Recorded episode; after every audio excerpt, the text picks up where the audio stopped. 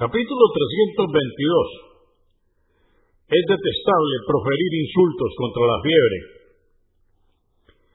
Hadís 1726. Narró Yahweh, que Alá esté complacido con él, que el mensajero de Alá, la paz de Dios con él, entró a visitar a Um Asaid y le preguntó, Um Asaid, ¿qué te pasa? ¿Por qué tiemblas? Dijo ella, es esta fiebre. Y le pido que a Alá que no la bendiga. Dijo, no insultes a la fiebre porque realmente perdona las faltas de los hijos de Adán como el fuelle del herrero, que cuando sopla limpia el hierro de las impurezas. Muslim 2575